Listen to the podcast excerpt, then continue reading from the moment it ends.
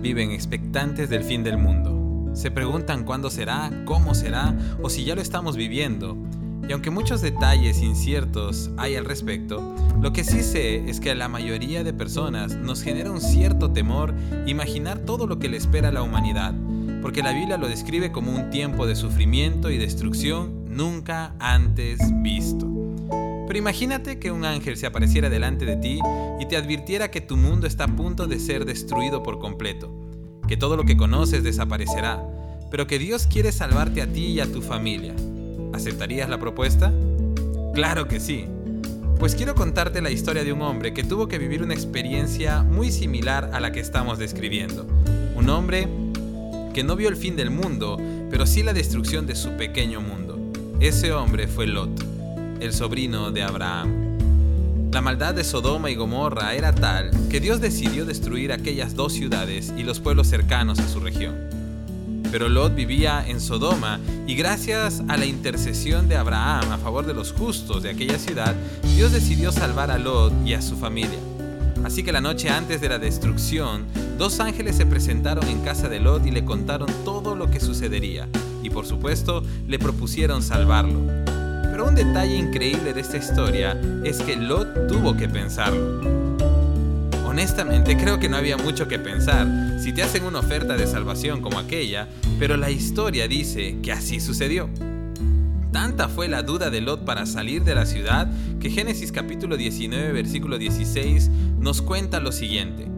Como Lot todavía titubeaba, los ángeles lo agarraron de la mano y también a su esposa y a sus dos hijas y los llevaron enseguida a un lugar seguro fuera de la ciudad porque el Señor tuvo misericordia de ellos.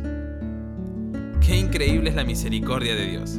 Por las buenas o por las malas, Dios decidió salvar a Lot aun cuando él dudaba, aun cuando su familia no era completamente santa ni perfecta, pero Dios no iba a permitir que ellos fueran destruidos. Así que el ángel los tomó de la mano y los sacó casi que a la fuerza de Sodoma para que no murieran allí, porque aquella ciudad tenía las horas contadas. De la misma manera sucede muchas veces en nuestras vidas.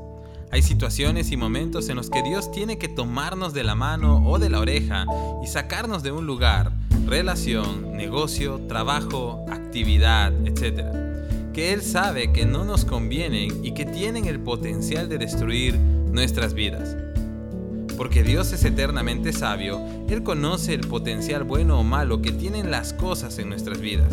Y en su infinita bondad decide advertirnos, nos manda señales o pone en nuestro camino personas que nos alertan sobre el peligro de permanecer en ese camino y aún así muchas veces nosotros nos tomamos el tiempo para pensar. Sabemos que algo debe terminar o sabemos que debemos salir de un lugar o situación, pero aún nos sentamos a pensarlo. Y es cuando Dios tiene que intervenir para sacarnos de aquello, antes de que nos destruya.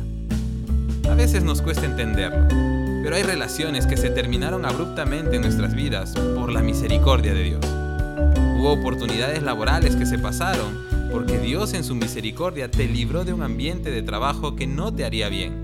Hay negocios que perdiste, porque Dios en su misericordia quiso librarte de peligros que tú no podrías entender.